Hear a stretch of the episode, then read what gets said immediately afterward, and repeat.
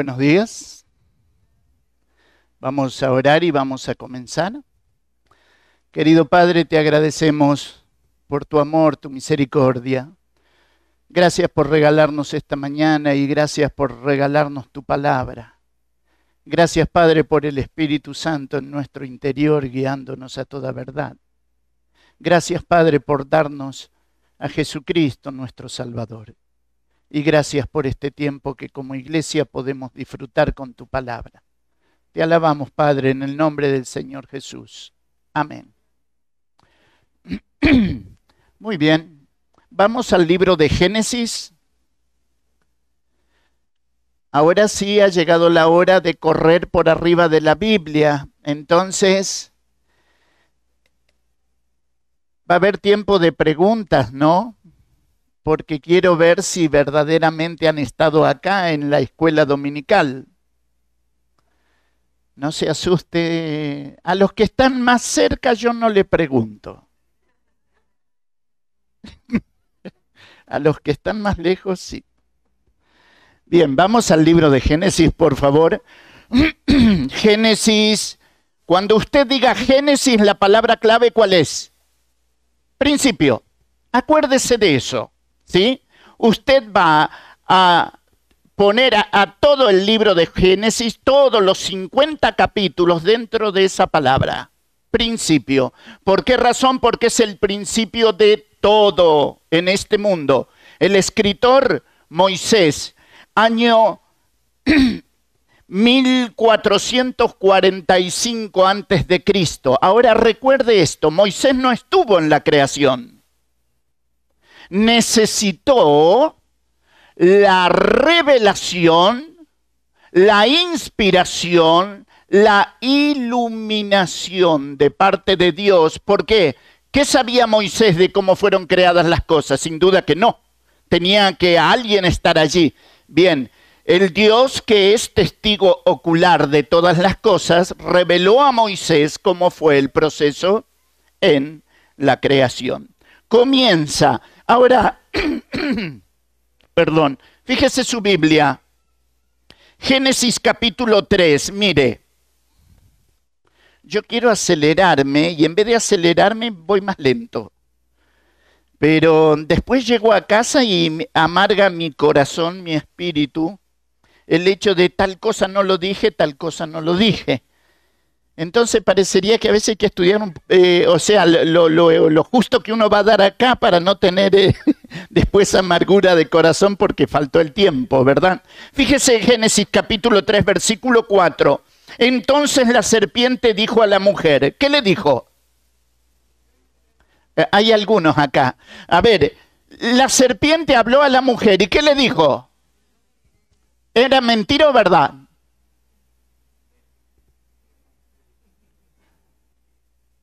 ¿Mentira o verdad? ¿El diablo es padre de qué? Punto. ¿Sabe cuándo usted sabe que el diablo le mintió a Eva? Vaya al último versículo de Génesis, el último. El último capítulo de Génesis, el último versículo, y usted se va a dar cuenta que la escritura dice, murió José y fue embalsamado en Egipto. ¿Por qué razón? Porque el diablo es padre de mentira. Cada vez que te detengas a escuchar al diablo susurrándote al oído, acordate que te vas a detener a escuchar la mentira. ¿Se entiende? Te vas a detener a escuchar una mentira de parte del enemigo de tu alma y de la mía. Entonces, tenés la primera mentira en el libro de Génesis. Ahora, hay algo que a mí me encanta leerlo. ¿Por qué razón? Porque usted tiene el primer arrebatamiento en el libro de Génesis.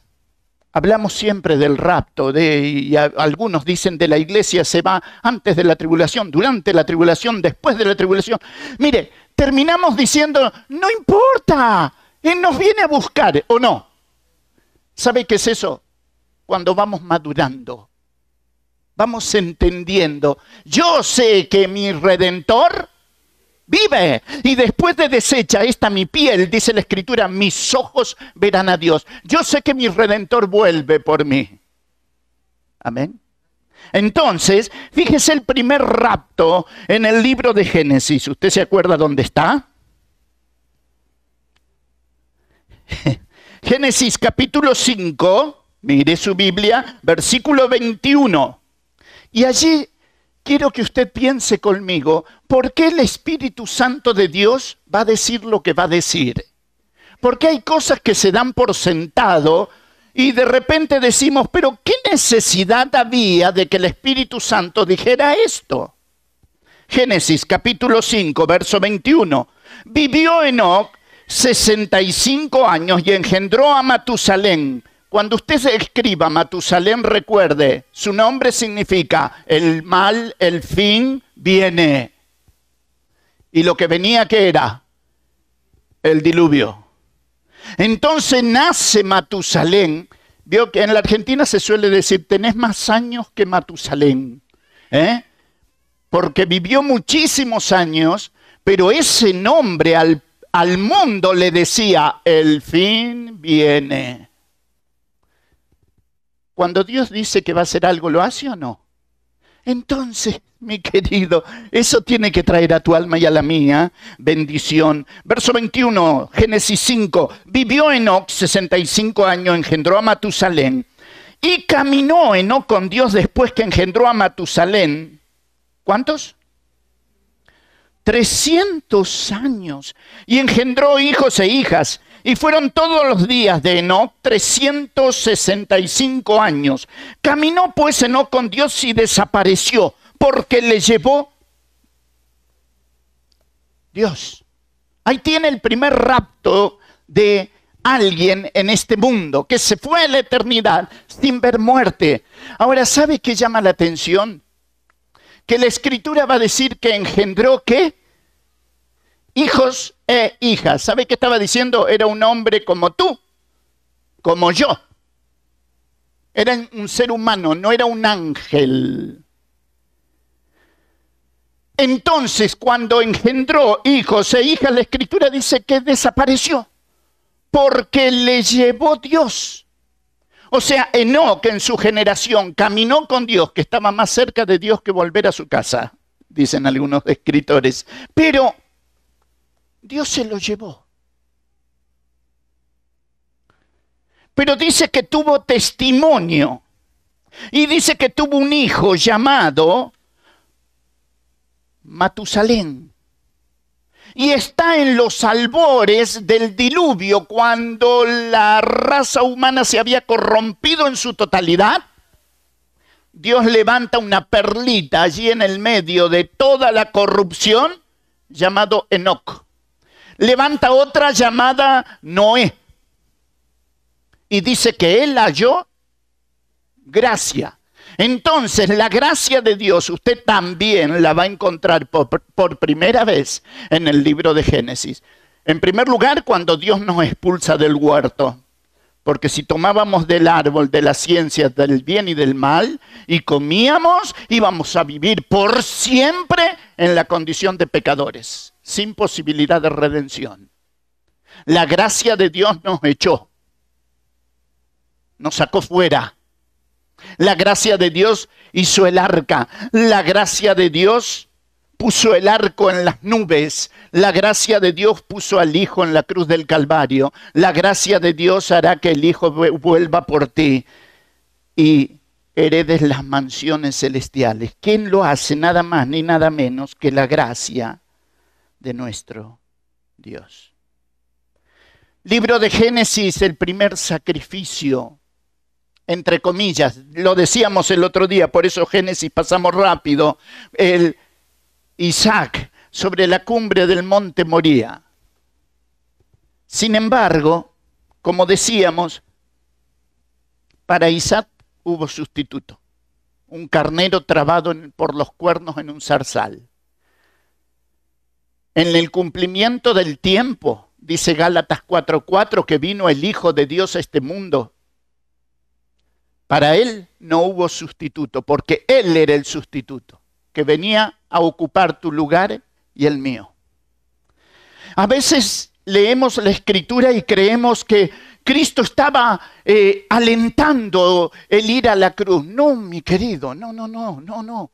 A veces no lo vemos como hombre y a veces no lo vemos como Dios.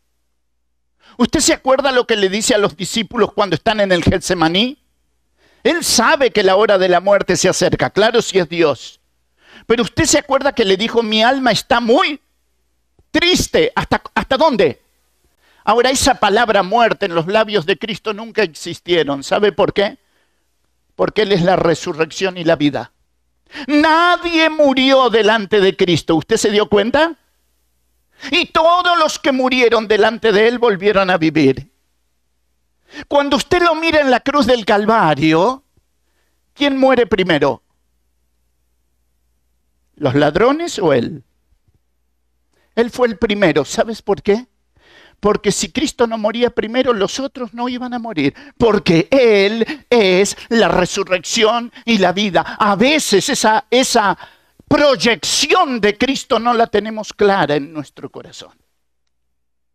Como hombre, mi querido, ¿te imaginas lo que significaba beber la copa por nosotros?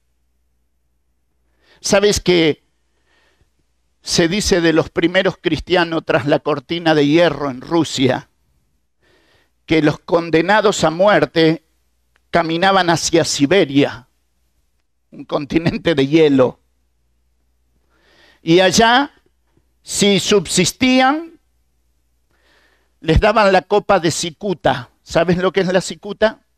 Es un veneno que cuando toca tu labio ya moriste. Entonces era una copa, es líquido se hace con raíces, pero es tan mortal que solamente toca tu labio y ya mueres. Ahora me gusta más. Gracias.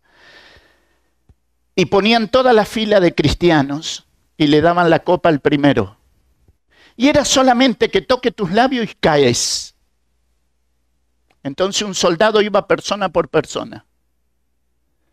Y se dice de aquel mártir tras la cortina de hierro que cuando le dio la copa la tragó toda de golpe, porque la condenación era hasta que se terminaba la copa. La bebió toda. Ahora, yo no sé el nombre de ese hermano, usted tampoco, ¿verdad? Pero en gloria está anotado. Todo en la gloria está anotado, mi querido. Cuando tú ves el libro de Génesis, acuérdate, principio. De todo está allí.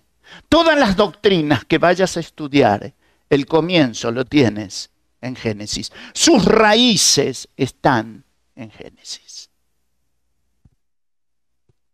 Libro del Éxodo. Cuando tú tomes nota de Éxodo, acuérdate, la palabra que engloba al Éxodo es salida.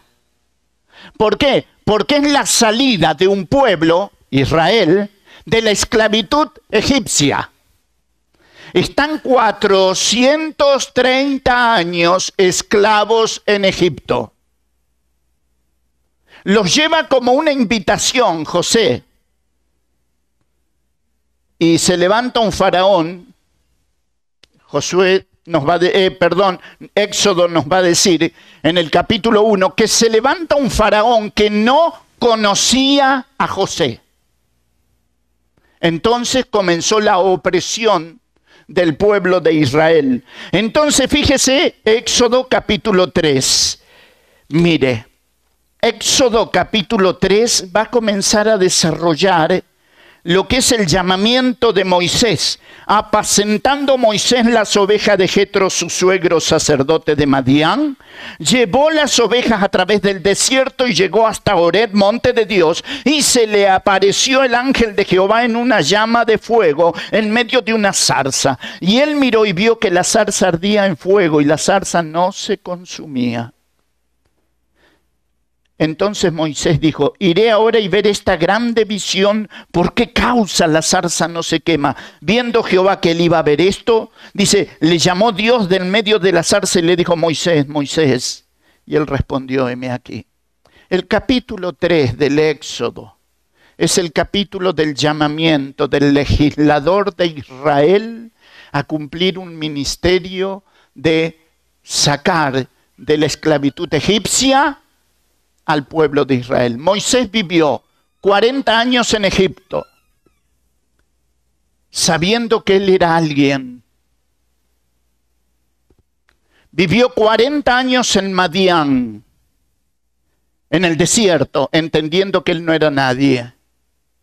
¿Me está siguiendo, sí o no? Y los últimos 40 años aprendió lo que es alguien que no es nadie en la mano de Dios. ¿Se entiende? Los primeros 40 años, Moisés sabía que él era alguien, pero la hija de Faraón no le relató la historia de que en su sangre estaba el linaje hebraico, hebreo. Entonces un día sale y ve que hay dos hermanos hebreos peleándose entre ellos y él se pone en el medio y los separa. La sangre lo llamaba. Da escalofrío, ¿no? Mata al egipcio, lo sepulta en la arena. Lo peor que tú puedes hacer en tu vida es matar al egipcio. ¿Sabes qué significa? Cuando haces lo que Dios no te pidió. Ahí estás matando al egipcio.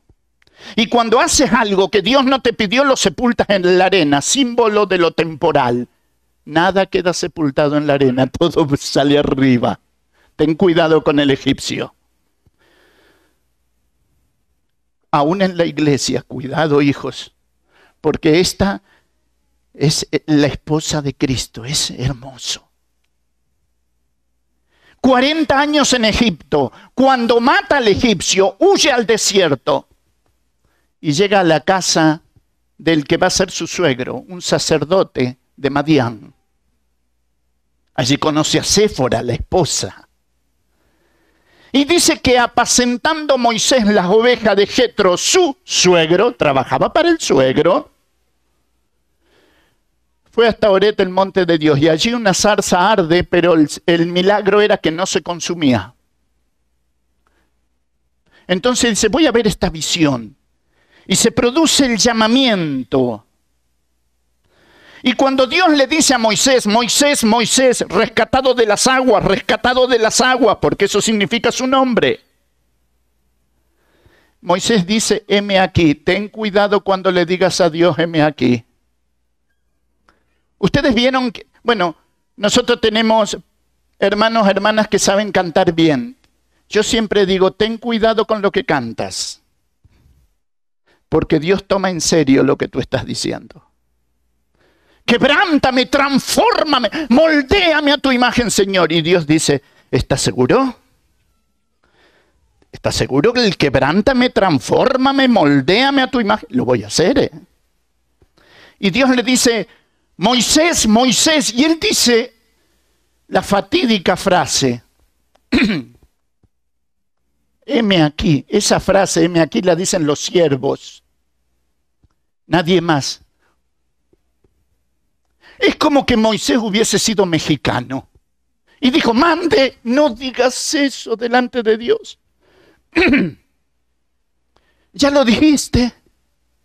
Ven Moisés. Y fíjate, Dios lo llama.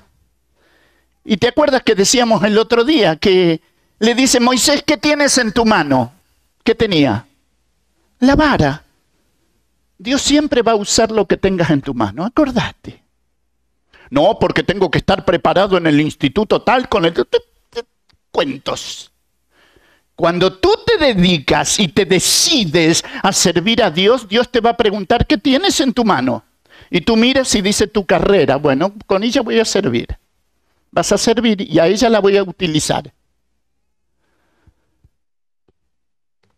Una vara, tírala en el suelo, se transforma en serpiente. A mí me da fobia la serpiente. Y mire que me cría en el campo. ¿eh? Yo la veo, yo la mato.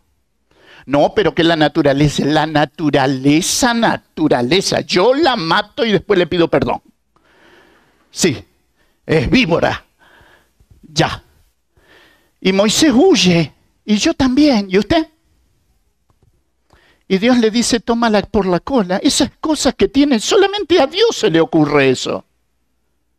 Si tú tomas la serpiente por la cola, gira y te pica.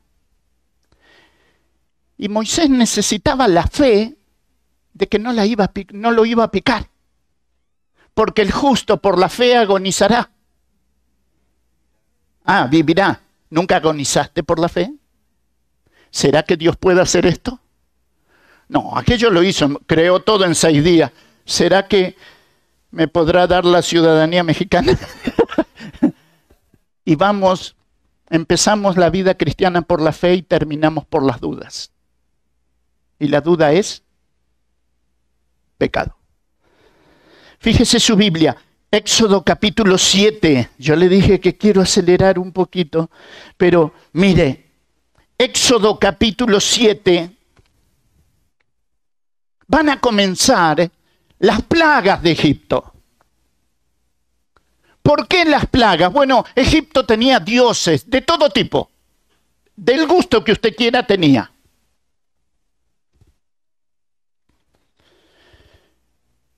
Y Moisés es llamado por Dios a ir a las aguas del Nilo. Y dice, transfórmaselas en sangre. ¿Sabe por qué? Porque para los egipcios el Nilo nacía en el cielo, en la mitología egipcia.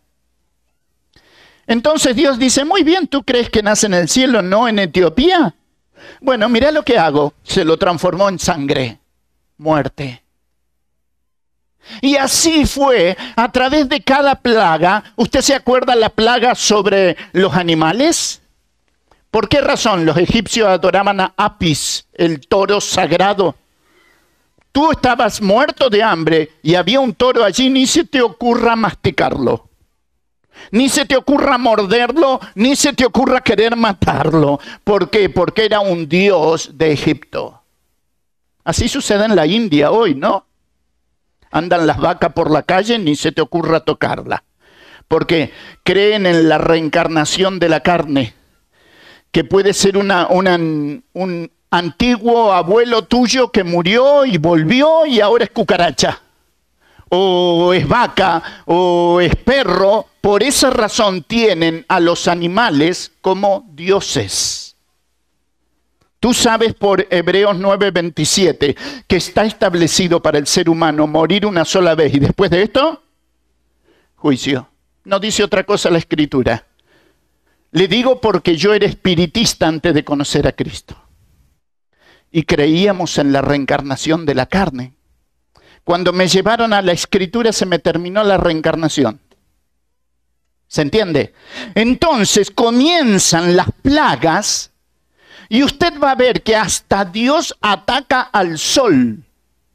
¿Por qué? Porque el sol era Ra en Egipto.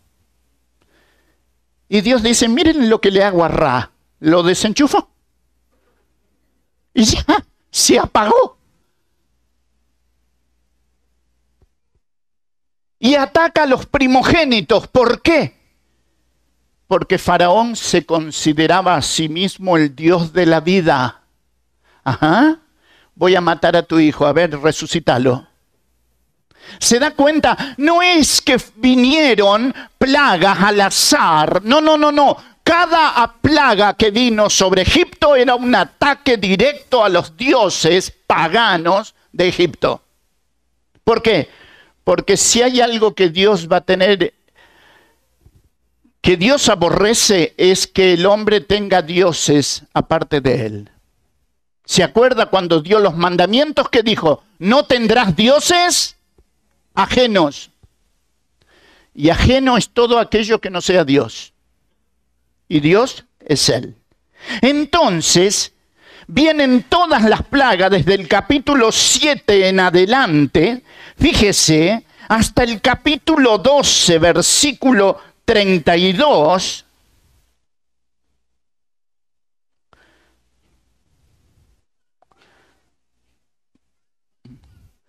todas las plagas de Egipto vinieron, capítulo 11 a capítulo 12. Y fíjese que el verso 32 eh, dice, tomad también vuestras ovejas, vuestras vacas, como habéis dicho, e idos y bendecidme a mí también. ¿Quién lo dice? Faraón. ¿A quién se lo dice? A Moisés. Ahora, fíjese lo que es. Faraón se consideraba a sí mismo un dios, ¿verdad? Está pidiendo que oren por él. Se está dando cuenta que él no es Dios. Y sabe que muchas veces nosotros tenemos complejos de Dios. ¿Cuándo tenemos complejos de Dios? Cuando queremos hacer todo nosotros. Yo canto, yo toco el órgano, yo, yo hago todo, tiro el centro, cabeceo, hago el gol y lo grito y los demás están todos así. Tenés complejo de Dios, querido. La Biblia dice, mejor es un puño lleno y con descanso que ambos puños llenos con aflicción de espíritu. Si hay algo que Dios aborrece es el activismo.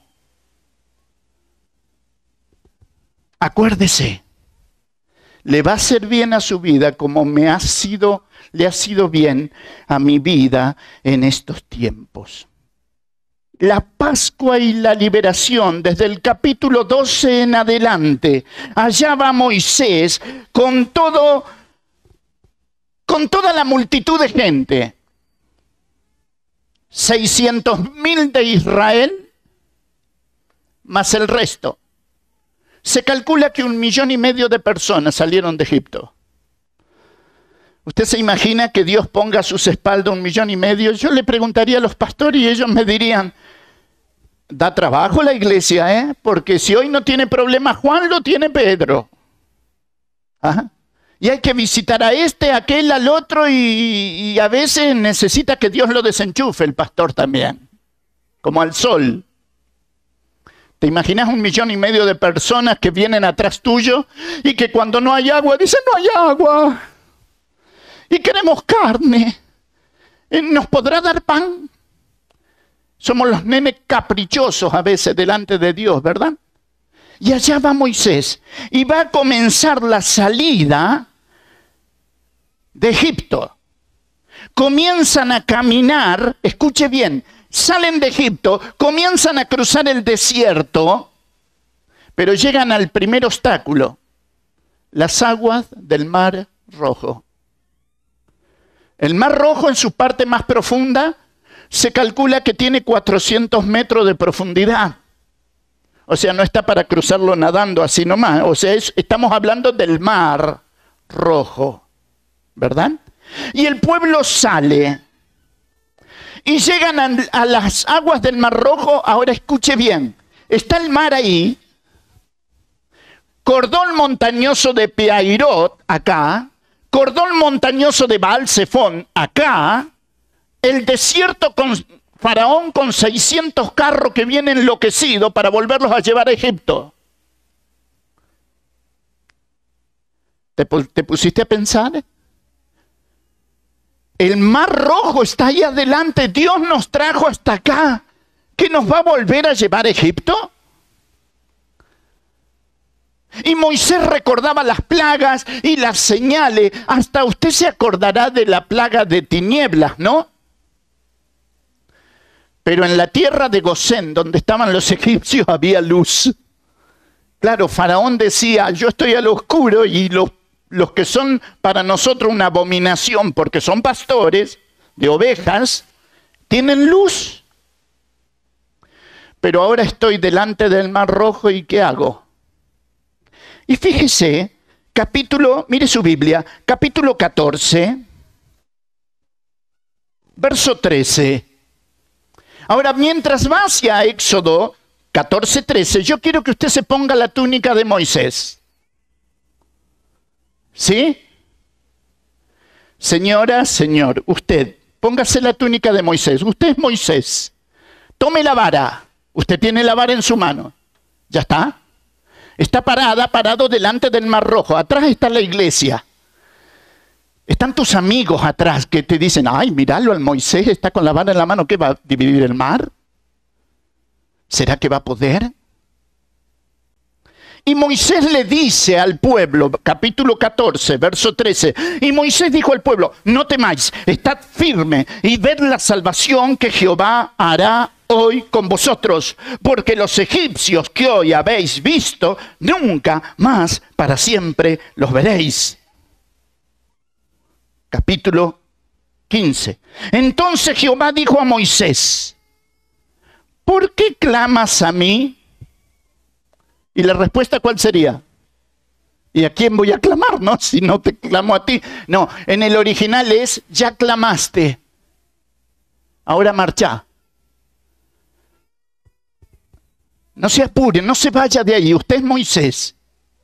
Y usted le está diciendo al pueblo, no temáis, estad firme y ved la salvación que Jehová hará hoy con vosotros, porque a los egipcios que hoy habéis visto, nunca más para siempre los veráis. Y mirás para atrás y ves la polvadera en la arena que viene Faraón con 600 carros errados. ¿Qué significa? Que traen cuchillas en las tazas de las ruedas.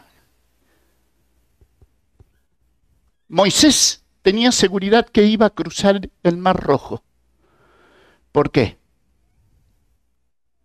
Yo le estoy preguntando a usted, ¿por qué estaba tan seguro que iba a cruzar el Mar Rojo? Hablen. ¿Por qué cree usted que Moisés estaba seguro? Dios nos va a llevar del otro lado del Mar Rojo. No, no se lo había dicho. Eso es lo lindo de Dios, que no te muestra todo, te muestra una partecita y tú quieres que te muestre todo. Y Él te dice, no, es por la fe, camina, dale, créeme. ¿Qué tenía Moisés con él que le decía, Moisés, vas a cruzar, no tengas temor a, a la polvadera de los 600 carros, no le tengas miedo al mar rojo, Moisés, vas a cruzar. ¿Qué tenía abajo del brazo? Estoy haciendo seña a mi esposa que no diga. ¿Qué era? Mire su Biblia. La Biblia es hermosa, hermano. La Biblia es hermosa. Capítulo 13, verso 19. ¿Qué dice? Fuerte, a ver. Capítulo 13, verso 19 los huesos de José. Dios le había hablado al corazón de José y José le había dicho a sus hermanos, lo juramentó antes de morir, cuando Dios los visite, no dejarán mis huesos en Egipto. Eso lo encuentra en Génesis. ¿Qué hace Moisés? Toma la, la momia y acá la tiene. Está delante del mar rojo y claro, le puede decir a los que están con él, no teman. Los egipcios que vienen allá atrás no los van a ver más. porque Los huesos de José testificaban a voz en cuello que el mar por algún lugar los iba a dejar pasar. Mire su Biblia. Capítulo 14, verso 15. Entonces Jehová dijo a Moisés, ¿por qué clamas a mí? Ya clamaste. Y vuelvo sobre los pasos. ¿Nunca oró por algo y se la pasó orando y nunca actuó? Y orás y orás por esto y orás por aquello, pero nunca accionás, querido. Dios le dice a eso a Moisés, ya clamaste, ahora camina. Si te parece, está el agua ahí. Dale, extende la vara. Mire, capítulo 14, verso 16 alza tu vara, extiende tu mano sobre el mar y divídelo y entren los hijos de Israel por en medio del mar en seco. Eso es apasionante, porque póngase la túnica de Moisés, no se la saque. Usted está con la vara en la mano y atrás está todo su pueblo, están tus amigos. Yo pienso en los dos que veo allá atrás, veo a Ricardo y veo al, al amigo de Ricardo a la par. Y Dios le dice a Ricardo, extiende tu vara y el amigo dice, ay, vos qué te crees que porque extiendas la vara se va a abrir el mar. Así somos nosotros, ¿verdad? Y yo creo que Moisés hizo así. Y que no quiero que me vean, ¿qué, qué va a pasar? Y cuando extiende la vara, la escritura dice que un viento recio en forma de cuña se clavó en el mar y sendas Dios harás donde creas que no hay. Y dice el salmista, cuajáronse las aguas en el corazón del abismo. Se hicieron paredones de aguas y el pueblo de Israel atravesó en seco. ¿Sabes por qué? Hubo un hombre que le creyó a Dios. No te imaginas lo que puede hacer Dios con una persona que se decide a creerle.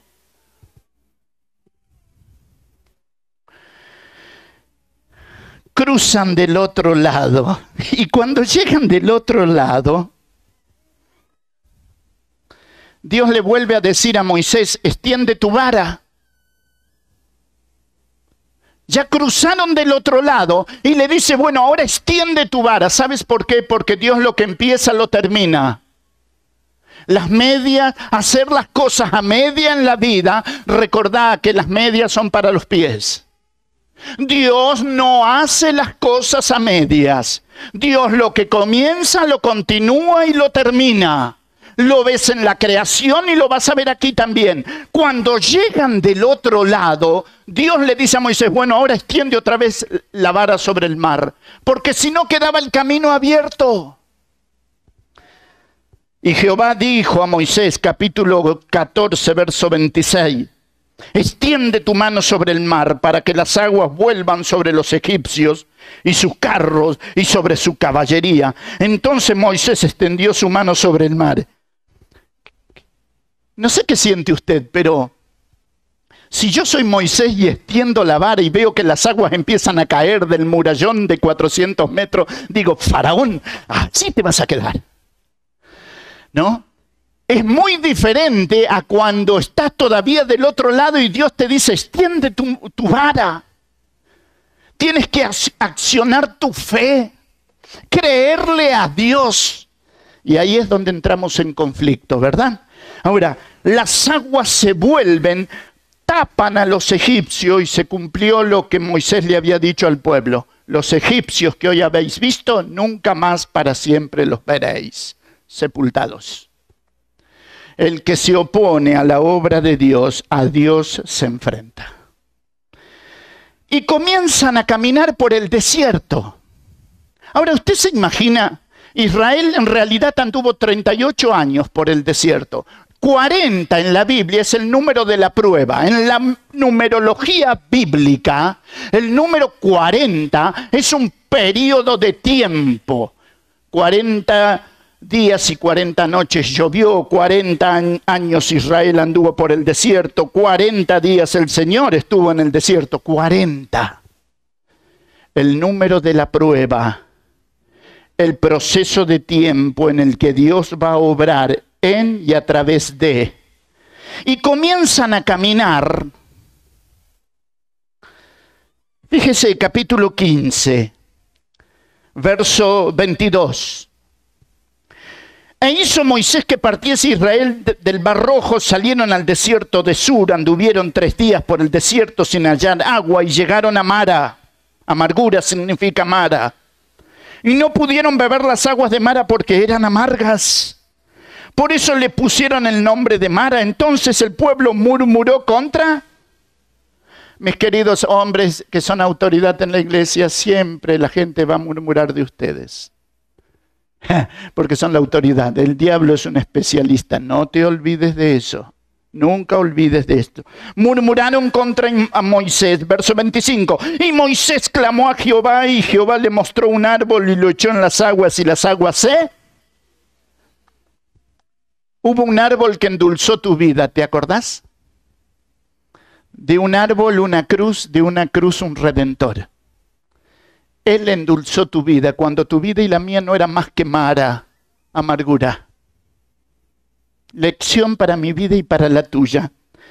Van caminando por el desierto. Fíjate capítulo 16, por favor. Mira, Quiero que entiendas que yo voy tomando las cosas más importantes, aunque todo es importante, pero si no estaríamos hasta el 2030. ¿Eh? Capítulo 16, versículo 14. Verso 13. Venida la tarde subieron codornices que cubrieron el campamento. El pueblo tuvo carne. Por la mañana descendió rocío y en derredor del campamento. Y cuando el rocío cesó de descender, he aquí sobre la faz del desierto una cosa, preste atención, una cosa menuda, chiquita, redonda, menuda como una escarcha sobre la tierra.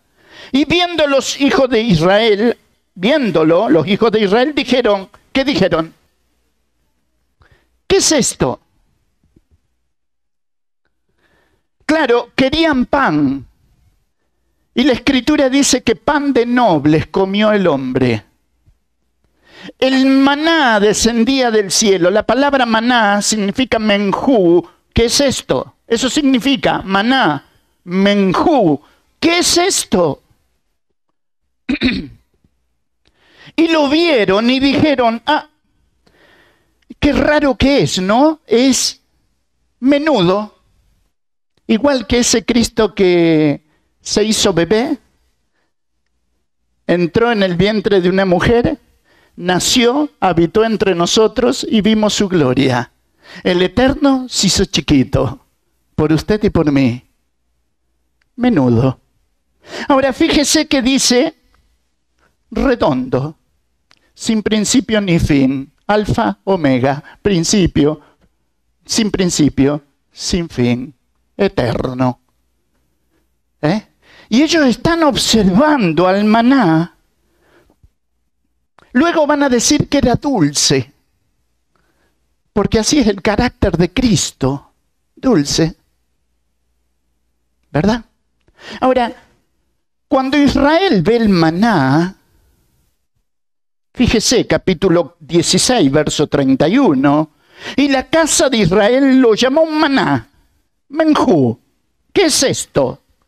Era como semilla de culantro, blanco. Así es el santo, ausencia de mal. Y su sabor era como hojuelas de miel. Lindo, ¿verdad? Ahora, quiero que usted se traslade al Nuevo Testamento. Tenga una mano acá, en este acontecimiento. El maná desciende. El pueblo dice, ¿qué es esto? ¿Verdad?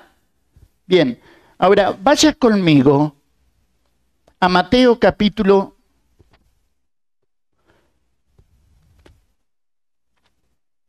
Mateo capítulo 21.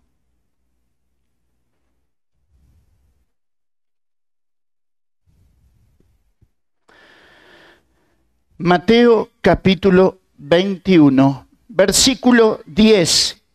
Cuando entró él, Jesús, en Jerusalén, toda la ciudad se conmovió diciendo, ¿quién es este? La mismo que dijeron en el desierto cuando vieron el maná por primera vez. ¿Qué es esto? ¿Quién es este? Ah, querido, no lo podés conocer, ¿sabes por qué? Porque es el pan que descendió del cielo y da vida a los hombres. Veían al hijo del carpintero, no podían ver al Redentor. Tendían palmas, eh, mantos y decían, Osana, que significa sálvanos ahora. Bendito el que viene en el nombre del Señor, pero cuando la ciudad, lo común de la ciudad, lo ve, se sacude, se estremece y preguntan, ¿quién es este? ¿A lo suyo vino? mas a todos los que le recibieron le dio potestad de ser, de ser hechos hijos de Dios. Ahora, fíjese su Biblia, capítulo 39.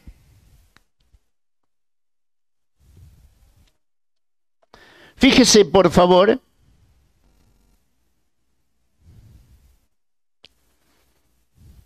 Y allí usted va a ver que vamos a ir y vamos a venir en el, en el libro de Éxodo. ¿Por qué razón? Porque usted va a ver en el capítulo 39, versículo 32, fíjese lo que dice su Biblia. Así fue acabada toda la obra del tabernáculo, del tabernáculo de reunión. Hicieron los hijos de Israel como Jehová lo había mandado a Moisés, así lo hicieron. Y trajeron el tabernáculo a Moisés y el tabernáculo y todos sus utensilios, sus corchetes, sus tablas, sus barras, sus columnas, sus basas. Su cubierta de pieles de carnero teñidas de rojo, cubierta de pieles de tejone. Y fíjese por favor el versículo 34 del capítulo 40. Mire. Entonces una nube cubrió el tabernáculo de reunión. Y la gloria de Jehová llenó el tabernáculo. Y no podía Moisés entrar en el tabernáculo de reunión porque la nube estaba sobre él y la gloria de Jehová lo llenaba. ¿Sabe por qué quería leer estos versículos? Para que usted y yo nos demos cuenta de que Adán y Eva caminaban en el huerto y se paseaban, dice, a la luz del día en comunión con Dios, ¿verdad? Hasta que el diablo metió la cola. ¿A dónde fuimos a parar? Expulsados. Pero Dios en su amor y su misericordia es el que más deseo tiene de estar con los hombres. Entonces cuando van cruzando el desierto, Dios le dice a Moisés, hazme un tabernáculo como te lo mostré en el monte. ¿Por qué? Quiero habitar en medio de las doce tribus de Israel. Dios siempre quiso y quiere estar en medio de su pueblo. Siempre quiso, quiere estar en medio de su pueblo. Nunca olvide eso. Entonces le va a pedir Dios a Moisés que le haga una carpa. Es una carpa gigante. Ahora, ¿sabe qué? Esta carpa, cuando Moisés la edifica, es interesante por qué razón. Porque todo lo que usted vea del tabernáculo, todo, acuérdese, todo, mira hacia la cruz de Cristo, todo. ¿Por qué? Mire, eh, si, vamos versículo por versículo, ahí sí que no terminamos en, en el 2030, pero solamente para que vuelta usted a casa, usted indague, usted disfrute del libro del Éxodo y vea la casa que Dios pidió a Moisés que le hicieran. Un tabernáculo. Y tuvo que hacer tablas de cedro, símbolo de la humanidad incorruptible de Cristo.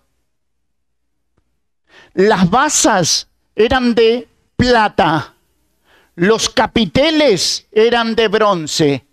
Fuiste redimido, la, la plata siempre sinónimo de redención y el bronce sinónimo de juicio. Fuiste redimido a base de juicio. Nunca olvides eso. Todos los utensilios dentro del tabernáculo, si usted va desde la entrada hacia el lugar santísimo, el primer utensilio es un altar de bronce donde todos los animales morían tenía cuatro cuernos, símbolo del poder, pero también donde los animales eran sujetados y degollados. En ese altar se encontraba el sacerdote y el que ofrecía el animal, el santo y el pecador. Ese altar es un símbolo de la cruz de Cristo, porque es de bronce. Y sabes que ese altar más grande que está en la entrada al tabernáculo, si tú lo abrías, el lavacro, el candelabro, la mesa de los panes de la proposición y el altar del incienso, todos entraban dentro de él. Porque es el altar más grande. Busca un altar más grande que la cruz de Cristo, no lo vas a encontrar. No hay altar más grande que el de él. El lavacro estaba hecho de los espejos de bronce de las mujeres en el desierto. El sacerdote entraba a oficiar y lavaba sus manos. Cuando terminaba de oficiar volvía a lavar sus manos. ¿Sabes por qué? Símbolo de que la carne en tu vida y en la mía puede aflorar aún cuando estés en la mitad de lo más santo de tu ministerio. ¿Se entiende? ¿Tú te acuerdas de Salomón? Claro que te acuerdas. ¿Te acuerdas que hizo la casa de Jehová? Y mientras hacía la casa de Jehová edificaba los templecillos de los dioses de sus mujeres. ¿Cuántas mujeres tuvo? Mil suegras. ¿No? Sin embargo, la escritura dice que Salomón reflexiona y dice en el cantar de los cantares, una es la paloma mía, la perfecta mía. Lo que es más de uno es mucho. El libro de Proverbios te va a decir que no te acerques a la mujer ajena y a la mujer extraña. Y a veces creemos que por, no, porque es una pecadora. No, no tiene por qué ser una pecadora perdida. Gracias. Todas las, para mí, todas las mujeres son extrañas, excepto ella. ¿Se entiende? Y cada hombre tiene que tener clarito eso en su mente. Toda mujer es ajena, excepto la mía. Y Salomón termina, después de que tuvo mil, una es la paloma mía, la perfecta mía, la única de su madre. Y sabes, cuando tú entrabas al, tabernáculo, el primer altar el del sacrificio, el segundo donde se te lavabas las manos, el tercero era el candelabro de siete brazos y ese es fantástico. ¿Sabes por qué?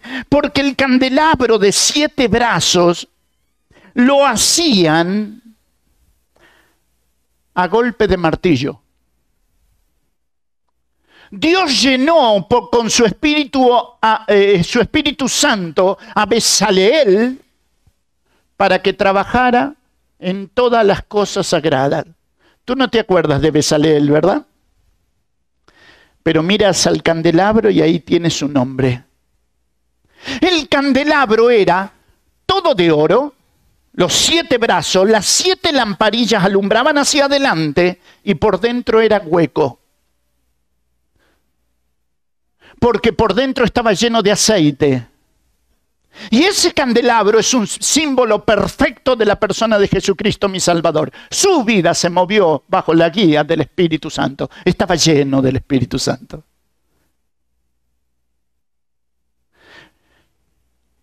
El candelabro fue hecho a golpe de martillo. Mi Salvador es el varón de dolores experimentado en quebranto.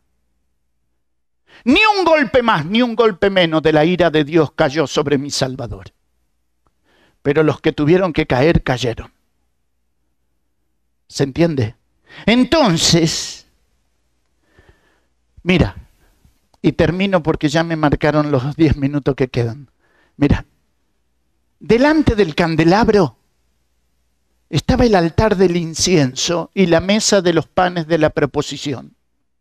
En la mesa de los panes se ponían doce panes, uno por cada tribu de Israel, delante del candelabro. La luz del candelabro los alumbraba, símbolo de que la presencia de Dios estaba sobre sus doce tribus.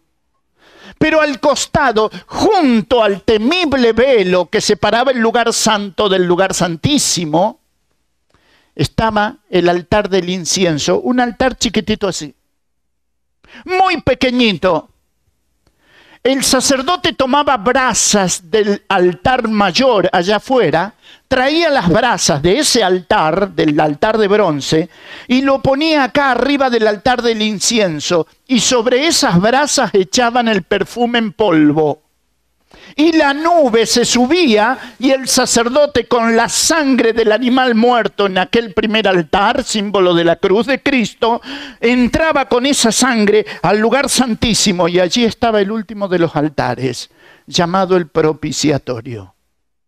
Ese altar era temible, ¿sabes por qué? Porque si el sacerdote llegaba a entrar con un pecado no confesado, moría allí y el pueblo lo tenían que sacar. Por eso la tradición dice que entraba con una cuerda atada al pie y en el borde de sus vestiduras las campanillas que sonaban mientras caminaba, o sea que mientras se oía la campanilla, señal de que está vivo.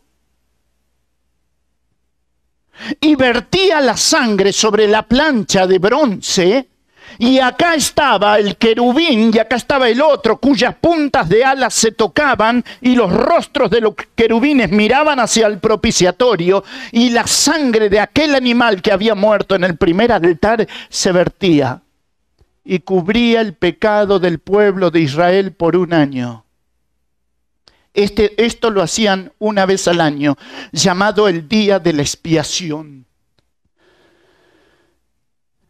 Ahora quiero que vayas conmigo a la cruz de Cristo y te des cuenta de algo. En el primer altar, el altar del sacrificio, símbolo de la cruz, mi Salvador muere.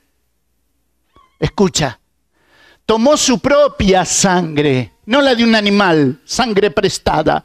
Tomó su propia sangre en el mirra y comienza a caminar atraviesa el velo y no entra a donde está el propiciatorio. Dice que entró a la misma presencia del Padre y con un sacrificio hizo perfecto para siempre a quienes?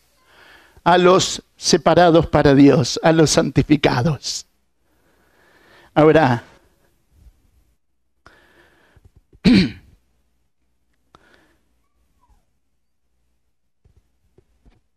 que cada uno de nosotros pueda pensar. El tabernáculo fue pedido por Dios porque quería estar en medio de su pueblo. Eso quería. Y sabes, cuando Cristo entró con su propia sangre en el lugar santísimo, la misma presencia del Padre, escucha, Primera Juan capítulo 2 va a decir que Él es la propiciación por nuestros pecados. Pero no era expiación. Sí, espiar es, cubrir. Espiar el pecado significa taparlo por un año. Propiciar significa quitar del medio. Mi Salvador quitó del medio el pecado. Yo conozco un himno que dice, espió los pecados de quien en él creen, abriónos la senda hacia Dios por la fe. No, querido, no, no, no, no, no. Él no espió los pecados, propició los pecados, los quitó del medio y el Padre te mira hoy y te mira y te ve como al Hijo. Porque a los que llamó estos también glorificó. Lo dice en el pasado, lo dice en el presente y te lo dirá en el futuro. Dios les bendiga. Gracias.